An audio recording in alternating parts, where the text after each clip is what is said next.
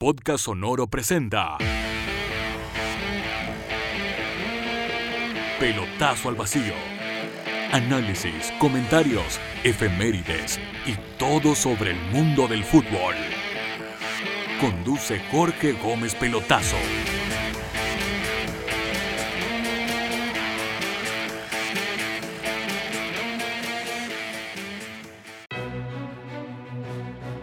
Hola, ¿cómo están? Soy Jorge Gómez Pelotazo y les doy la bienvenida a este capítulo 17 de Pelotazo al Vacío. ¿Alguna vez han sentido miedo o vergüenza? ¿O ambas? Me imagino que el hincha colocolino tuvo miedo a principios de este año, cuando tuvo que jugar la promoción ante Universidad de Concepción, ese partido en Talca, tarde calurosa, a 90 minutos de perder la categoría por primera vez. Sintieron miedo. El hincha de la U quizás está sintiendo miedo ahora, cuando a dos fechas del final del campeonato está la chance incluso de descender de forma directa. Ni siquiera jugar la promoción como lo hizo Colo Colo. Depende de sí mismo, es cierto. Pero hay miedo, porque el equipo no juega bien. ¿Cuándo pudo haber tenido miedo la Católica? Cuando sintió que se le escapaba el bicampeonato en 2011. Cuando después de una ida donde gana 2 a 0, ven que la vuelta se le empieza a escapar de las manos por esa remontada que tuvo el equipo de San Paoli. Es lo primero que se me viene a la mente. Quizás hubo otros miedos. No quedar eliminado en fase de grupos de Copa Libertadores, Cuesta con la Católica porque últimamente le ha ido tan bien que no hay momentos tristes, a diferencia de sus otros dos equipos. En el caso de Cobreloa, hace una semana nomás, estuvo latente la chance de bajar a segunda división, tercera, si tomamos en cuenta el orden de las divisiones del fútbol profesional de nuestro país. Miedo, sin duda. El hincha de Unión tuvo miedo en la promoción del 2008, cuando en Santa Laura perdía 3 a 0 con Puerto Montt y no había por dónde. Y el equipo lo empata a 3 y zafa de bajar por segunda vez a la primera B. Es decir, todos los hinchas, ahí ocupé cinco ejemplos, ¿no? todos los hinchas de todos los equipos tienen miedo. El hincha de la selección también tuvo miedo, tenemos miedo ahora de quedar fuera de un mundial de nuevo, con una gran generación de jugadores que sentimos que se lo merecen, pero claro, el resultado con Ecuador pegó duro, pegó duro y ahora hay que eh, sacar resultados sin margen de error un empate con Argentina, ganarle de visita a Bolivia, de local a Uruguay y con esos 7 puntos esperar que la diferencia de gol nos favorezca ante Perú y Uruguay para poder quedarnos con el repechaje. Porque la chance de un cuarto puesto está difícil dado que Colombia tiene un calendario bastante favorable y debería ganarle en la última fecha a Bolivia de local y a Venezuela de visita. Es decir, el miedo está ahí, el miedo está ahí. ¿Y vergüenza? Cuando me dicen vergüenza, lo primero que se me viene a la cabeza de inmediato es el maracanazo del 89. Estamos buscando clasificar a un mundial y un jugador se infringe, autoinfringe una herida para intentar ganar un partido o clasificar de una forma no deportiva, antideportiva, digamos. Por algo nos dieron un castigo tan grande. Ahí estaba el miedo, esperando que la FIFA nos dijera cuánto nos iban a castigar, porque no éramos ni Brasil, ni Argentina, ni Alemania, ni Italia. Ustedes saben que los castigos son distintos. Aún esperamos saber cómo se va a resolver ese Brasil-Argentina de las clasificatorias de la primera rueda, que no se jugó porque entró la gente de salud del, Estado del gobierno brasileño, los jugadores argentinos se fueron. Si ese partido hubiera sido Chile-Venezuela, Bolivia-Ecuador o Colombia-Perú, créanme que ya tendría una sentencia rápida. Pero como hay dos equipos tan duros, tan fuertes, están ahí, probablemente negociando todavía qué hacer. Y no es menor porque Brasil nunca ha perdido por clasificatorias. Y perder un partido por secretaría sería tremendo.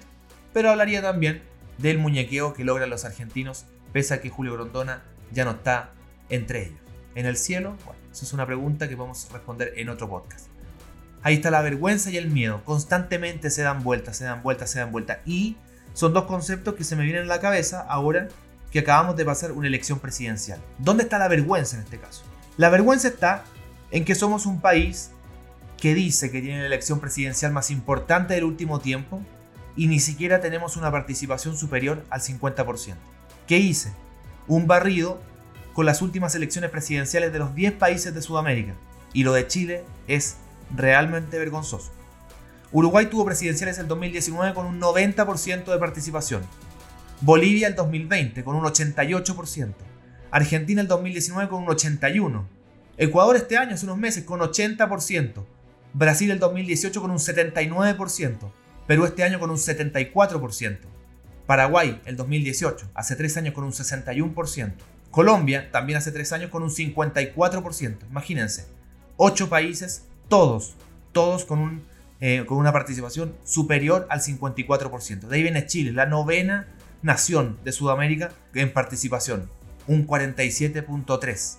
Y cierran los venezolanos con un 46% en la elección presidencial de hace tres años.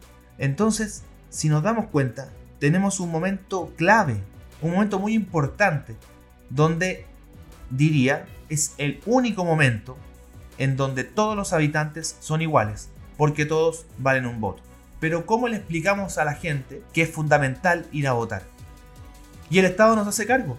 Escuchamos ayer al presidente de la República diciendo que agradece a los 7 millones de votantes, que fueron 7 millones en un país donde pueden votar 15 millones. Eso es un fracaso. Y es una vergüenza que los primeros que tienen que reconocerla es el Estado.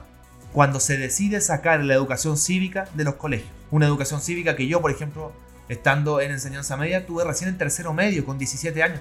La educación cívica tiene que partir en primero básico, mostrándole cómo es un voto a un niño, haciéndolos votar a su presidente de curso desde pequeño y darse cuenta lo importante que es elegir a alguien que te represente.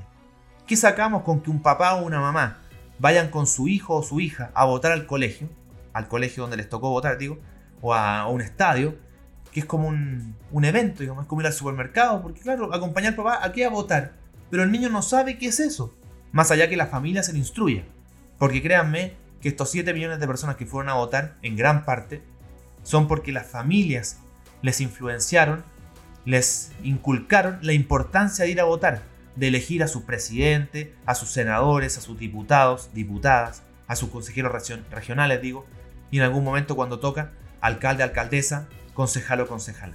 Es importantísimo ir a votar, importantísimo. Y no lo hacen. ¿Por qué no lo hacen? Bueno, ese es otro tema. Pero vamos a la raíz. Una muy baja participación para lo que se dice es una elección muy importante. Bueno, no lo es entonces, no lo es tan importante. Y esa gente no hay que convencerla porque por último, si tuviéramos educación cívica desde primero básico y seguimos teniendo un 46% de participación o 47.3 como fue, uno dice, bueno, se está enseñando mal. O la gente tiene otras convicciones. Pero ahora hay una tarea muy grande, muy grande y a nadie le importa. Y esto es una tarea del Estado, no del gobierno en curso. Porque no sabemos si el gobierno que viene a continuación va a ser de continuidad o va a ser de oposición. Y da lo mismo, porque esto viene hace rato.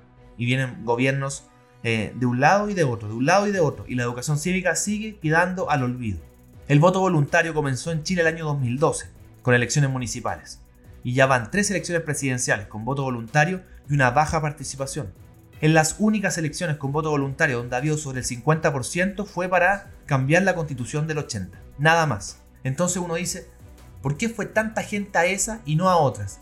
Era como un evento, seamos parte de la historia, y sin duda, Muchos querían ser parte de la historia. Para contarle después a los hijos y a los nietos, yo fui capaz de votar a favor o en contra con la constitución de Pinochet. Y la sacaron. Y bien, fueron parte de la historia. Pero hay que seguir siendo parte de la historia. Votando presidente, votando diputado, votando senador. No es solo eso. Entonces hay un tema de enseñanza ahí que está mal. Y que el presidente siguiente, sea quien sea, tiene que volver la educación cívica al colegio. Y desde lo más temprano posible. Para que ese niño que acompaña al papá, a la mamá al colegio, a votar, después cuando en el colegio tenga ese ramo, entienda por qué fue con el papá. Porque ir a votar no es ir al supermercado, no es ir a la plaza, no es ir a la misa, no es ir al mall, es algo más importante, estamos eligiendo nuestros representantes. Y esto lo hablo sin ningún color, por eso lo hablo desde el Estado, desde el tema macro. Es como el país te da la oportunidad a ti, la oportunidad de tomar la mejor decisión. Y para eso tienes que estar informado. Entonces es muy importante el tema. Y acá no se le toma el peso. Hoy, a 24 horas de elección, a 48 horas de elección, a 72 horas, lo único que se ve son los candidatos que perdieron, culpando al resto, los que ganaron, atacándose entre sí, y una polarización completa. Pero nadie toma en cuenta lo otro. Nadie en cuenta que más del 50% de los chilenos no fueron a votar y no están yendo a votar hace rato. Y como les decía, solo en la elección de la constitución, que van más de 25 elecciones desde el voto voluntario del año 2012, donde no se supera el 50%. Y ahí está, el tema, porque uno dice, no, es que tiene que ser obligatorio. Es que aunque sea obligatorio, el tema de la educación cívica también es importante. Porque si no eres capaz de formar al votante, da lo mismo como lo, si es que lo obligas o no a votar. Porque no tiene las herramientas, no sabe de pequeño lo importante que es ir a elegir a alguien. Alguien que te va a representar en el Congreso, por ejemplo. Hay temas muy importantes. Solo voy a tocar uno, la legalización de la marihuana. Tú puedes estar a favor o en contra, pero lo importante es que elijas a tu senador y a tu diputado que esté a favor o en contra como tú y vayas y tengas ese representante en el Congreso. Entonces la gente dice, no, que estoy enojado con los políticos, estoy decepcionado. ¿Y ustedes creen que los argentinos no están decepcionados de sus políticos? Y van a votar el 81.3% de los habitantes, de los que pueden sufragar, por cierto, y eligen igual a sus políticos. Y la corrupción quizás es mayor que en Chile, pero los van a elegir igual. ¿Y ustedes creen que en Uruguay, que en Ecuador, que en Brasil los políticos son distintos que en Chile? Y todos con participación sobre el 70%. Entonces el problema es nuestro. ¿Y qué hacemos nosotros para que eso cambie? Hay un problema muy grande, muy grande. Y así de tantos otros. Porque el problema más grande de este país es la educación. Si yo no educo a la gente, no la puedo culpar después de sus comportamientos porque no le di la posibilidad de ser educada, de pensar de la mejor forma. Y una de esas cosas muy importante es elegir, es votar. Como les decía, la oportunidad donde somos todos iguales. Por eso ese es el tema vergonzoso. ¿Y dónde está el miedo? En el otro tema, que les decía ahora, los candidatos que pasan la polarización. Cuando yo estaba en cuarto medio, estaba Lagos con Lavín. Y los medios de comunicación hablaban de una polarización, de dos, extremos. Y lo que vamos a vivir ahora son más extremos que esos dos. Más extremos. Y lo único que hacen es atacarse entre ellos. No, que ellos son. Ellos no van contra la libertad, nosotros sí. A favor de la libertad. Es la palabra más repetida en este momento, la libertad. Ambos van por la libertad. ¿Y qué es la libertad? Bueno, yo no sé, me imagino que va a aumentar la votación en la segunda vuelta y espero que sea más del 50% y ojalá que más incluso que los que votaron para la constitución del 80 para sacarla o para mantenerla, en este caso eh, ganó la prueba, es importante, es importante que el chileno se manifieste. Y acabar con ese argumento de que no, que ya me desilusionaron, créanme, créanme, y es cosa que hablen con gente de otros países, en toda Sudamérica están decepcionados sus políticos, pero eso no quita que vayan a votar. Y hay un tema de formación en donde nosotros, nosotros estamos muy al debe. Y no solo educación cívica, es educación transversal. Así estamos. Entonces, el miedo. Ahora entramos en el tema del miedo. Yo les hablaba recién cuando tuvimos miedo como hinchas del fútbol. Bueno, ahora lo que quieren hacer los candidatos, en vez de hablar de sus labores, de sus virtudes, es meter el miedo. Voten por mí, porque el otro es lo peor. El otro es el infierno, yo soy el cielo. Y ambos, ambos. Entonces te meten el miedo. Y actuar con miedo es terrible. Actuar con miedo uno no es libre. Pese a que ambos te hablan de la libertad. Actuar con miedo no, porque estás presionado a hacer algo, porque si no lo haces, te pasa algo. ¿A cuántos? Y también tiene una formación familiar. ¿A cuántos cuando niños les dijeron, si no te comes la comida, no hay premio? Si no te comes la comida, no hay regalo. Si no te va bien en el colegio, el viejo pascuero no te trae el regalo. Pero qué mierda de formación es esa? Sobre la base del miedo. Entonces el cabrón chico, ¿qué hace? yo tengo que estudiar, tengo que estudiar, si no, no. Uno no puede ser así. Y nos hemos dado cuenta que en el último tiempo la cultura chilena es sobre la base del miedo, sobre el castigo, que no tiene que ver con que vivamos con prohibiciones, porque las prohibiciones nos van ordenando, todos viven con reglas, todos los países.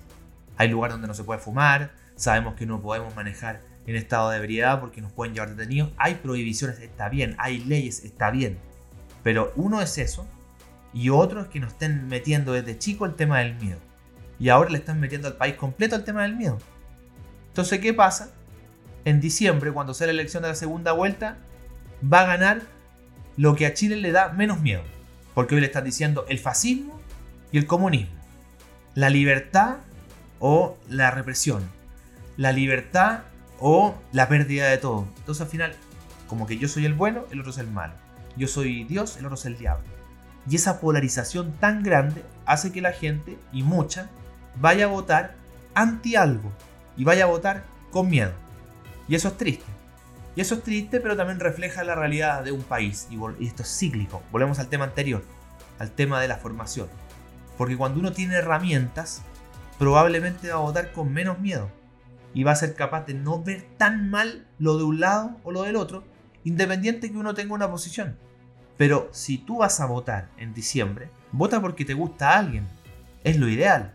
No porque no quieres que salga el otro, que es una situación que en Chile se está repitiendo hace bastante tiempo, en las últimas elecciones donde, digamos con respeto, gana el menos malo. Y así estamos, y así estamos. Como les digo, 47.3.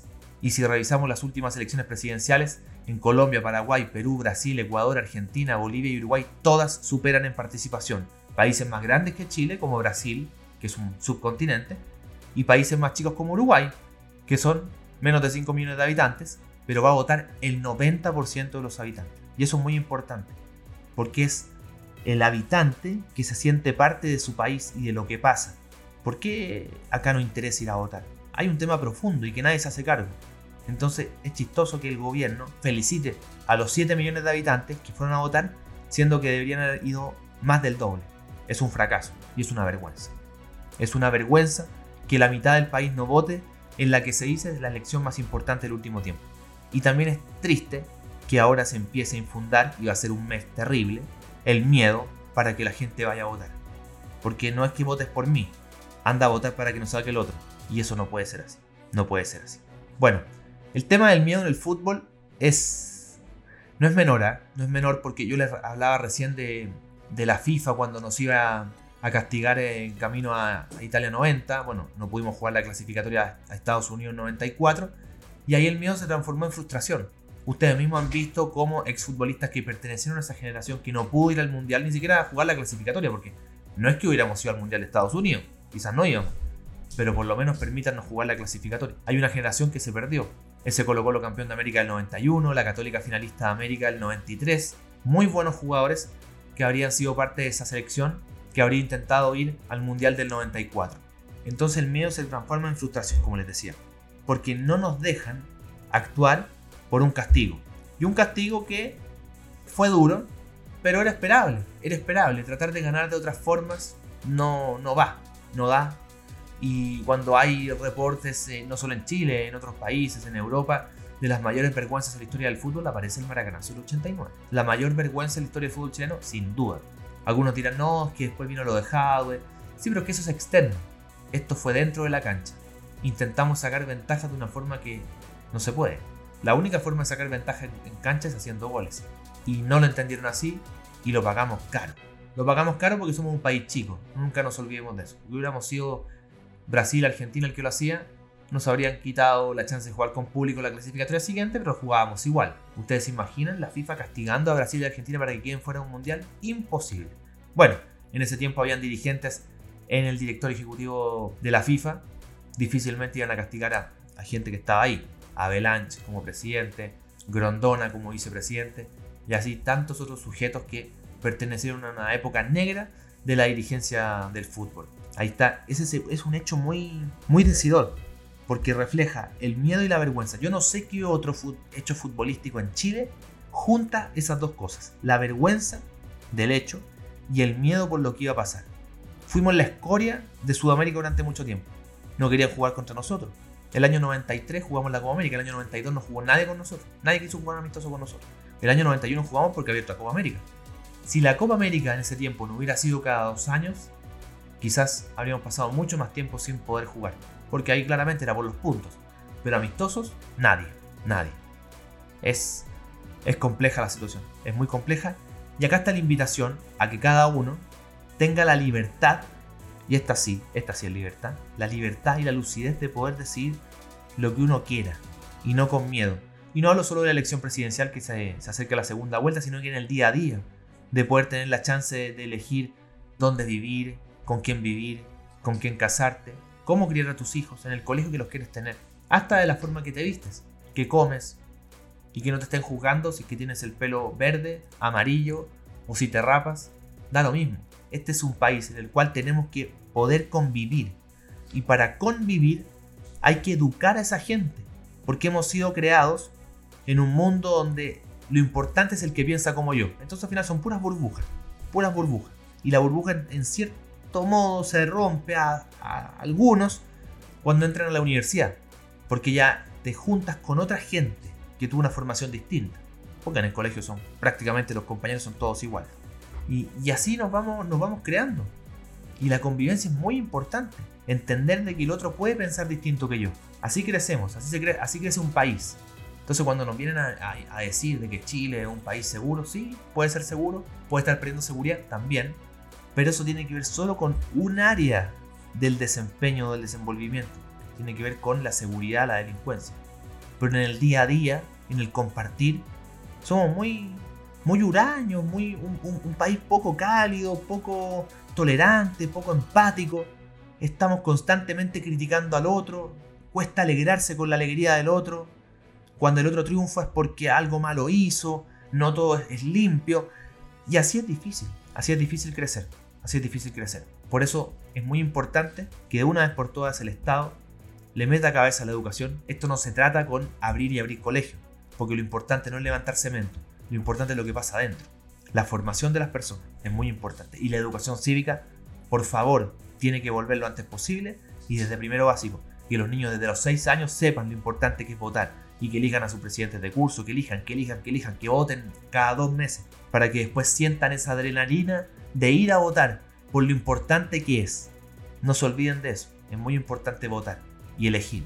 Como ustedes eligen escuchar estos podcasts, que hasta ahora habían sido solo de fútbol, pero siento que era muy trascendente poder contar esto, porque estaba como con, como con la garganta así apretada de, poder contarle a alguien, a un amigo, no es lo mismo, porque el amigo te conoce toda la vida. Quería compartirlo con gente como, como ustedes, que probablemente somos distintos, votamos distintos, tenemos colores distintos de equipo incluso, pero es una invitación a la tolerancia. Y acá no es ni una campaña ni para uno ni para otro lado. Acá la crítica va al Estado. El Estado sin nombre, en este caso tiene un nombre, pero hubo otros antes que tampoco se preocuparon de la educación cívica, no se preocuparon de educar a los niños y decirles lo importante que es elegir, lo importante que es ese momento de, cultura donde todos somos iguales y elegimos a quienes nos representan. Porque no me puedo quejar después que, oye, ¿qué pasa esto? Vamos a las urnas y que la mayoría decida. ¿Qué más lindo que eso? ¿Qué más lindo que la democracia? Y si tú estás en contra de la marihuana y yo estoy en contra, a favor de la marihuana, o viceversa, decidamos votando por nuestros candidatos. Y que gane la mayoría. Y que la mayoría decida. Y tengamos la libertad para decir, ok, ganó la posición que tengo yo, que alegría, o que lamentable, no ganó lo que yo quería, pero es lo que la mayoría quiere. Falta esa empatía como país. Y si no, cada día nos vamos a estar metiendo en un hoyo más grande del cual no vamos a poder salir nunca. Soy Jorge Gómez Pelotazo y me comienzo a despedir en este capítulo especial del podcast Pelotazo al Vacío, capítulo 17, Política y Fútbol, el miedo y la vergüenza. Ojalá se acaben pronto. Adiós. Podcast Sonoro ha presentado Pelotazo al Vacío quedamos al día con todo lo que necesitan saber del mundo del fútbol. Jorge Gómez Pelotazo se prepara para el próximo capítulo.